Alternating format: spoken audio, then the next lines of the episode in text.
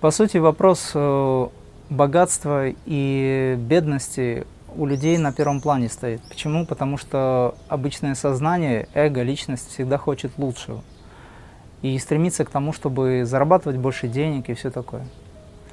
Но те люди, которые занимаются духовной практикой, они не стремятся к тому, чтобы заполучить деньги, они стремятся к тому, чтобы обрести знание, целостность, эту силу мощную, которая привлекает благополучие в жизни. То есть человек, который идет по пути духовной реализации, по сути, он стремится к высшим своим достижениям высшей цели, к высшим благам, из которых он фактически потом может для себя что-то конкретно выделить.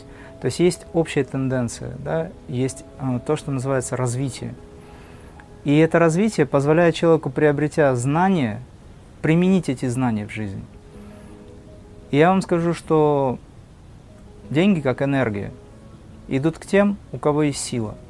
Если у человека мало силы, духовной силы, то туда они не пойдут. Вы можете задать вопрос, а почему тогда есть много недуховных людей, которые обладают сейчас потенциалом, то есть они фактически владельцы банков там и все такое.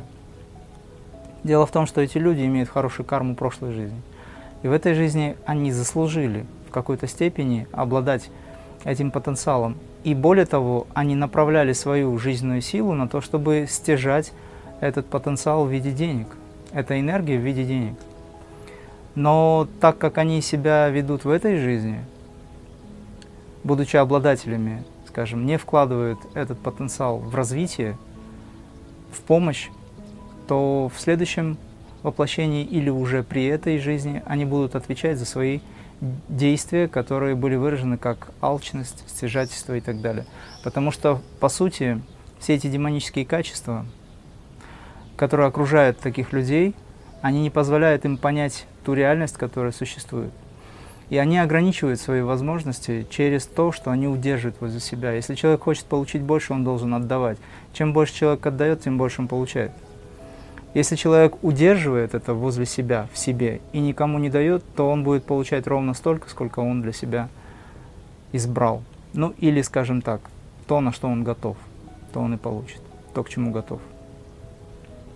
Говорят, прежде чем ты хочешь, чтобы тебе положили, ты должен то, что у тебя есть, отдать. Разожми кулак, отдай, тогда тебе положат что-то. Вот этот принцип, он работает.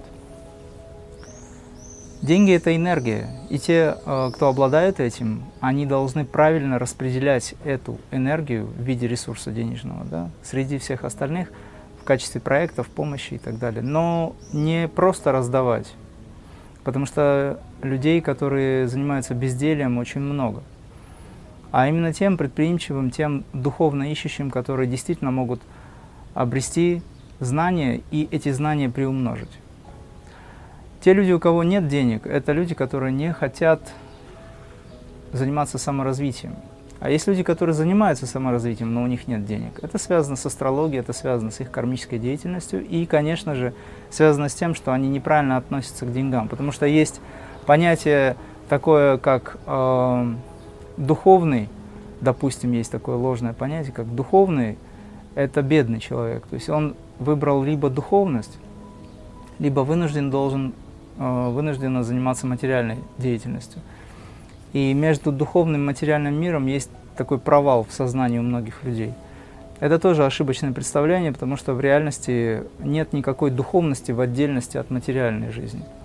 Мне иногда говорят, ну, чтобы заниматься духовной практикой, нужно все оставить, все бросить и уйти в эту духовную практику. Нужно оставить материальный план. Либо, если нам надо зарабатывать, то нам надо оставить духовные практики и заниматься зарабатыванием, уйти в материальный мир и так далее. Это противоречит их воззрению.